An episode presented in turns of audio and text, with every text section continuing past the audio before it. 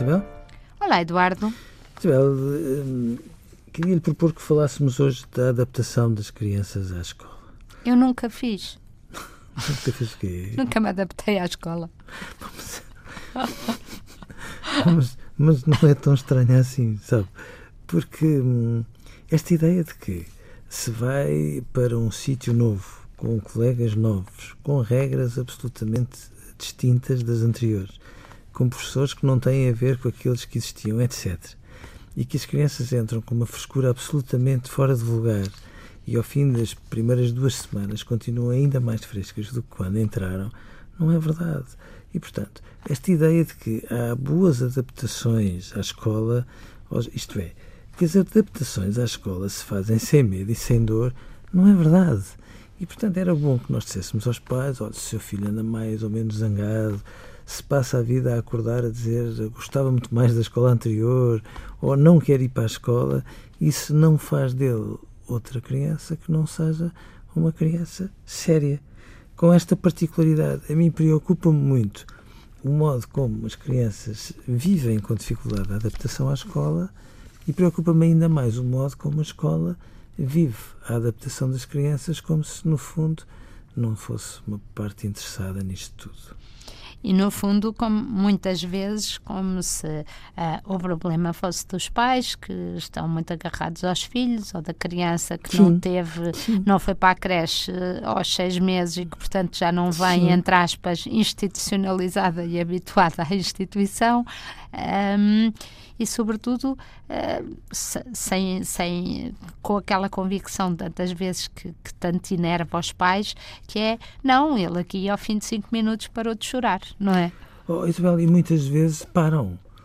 Ah, pois param, mas eh, é... nos orfanatos também param. Claro, claro. Portanto, parar de chorar não significa que de repente esteja lindamente significa que às vezes anda ali sozinho pelos cantinhos da escola, à espera que as pessoas sejam capazes de se chegar a ele, o que muitas vezes não acontece como devia ser por parte das pessoas responsáveis, e portanto, às vezes, esta ideia de que ser confiado às mãos de um estranho, que depois vai passar a ser muito representativo, mas que será muito mais representativo se as pessoas tiverem este cuidado desde o início.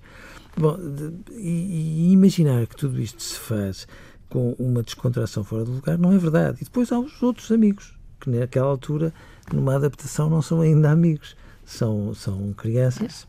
Na mesma face.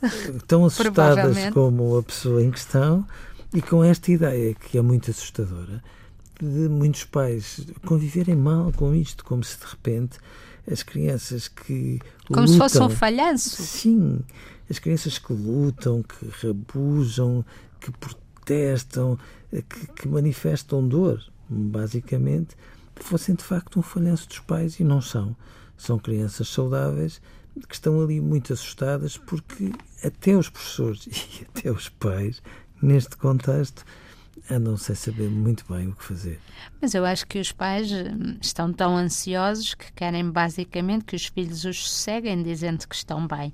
Eu lembro-me de dizer, quando os meus filhos rabujavam, uma das minhas filhas rabujava para ir para a escola e eu a dizer que a escola era ótima e ela de repente perguntou se a mãe gostava assim tanto da escola? E eu disse, não, não gostava.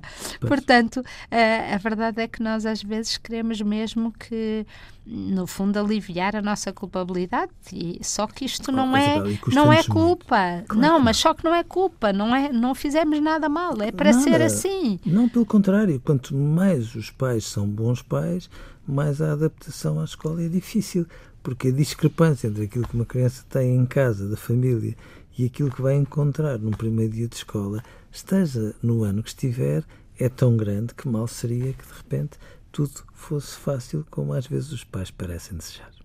Adeus, Eduardo. Adeus, Isabel.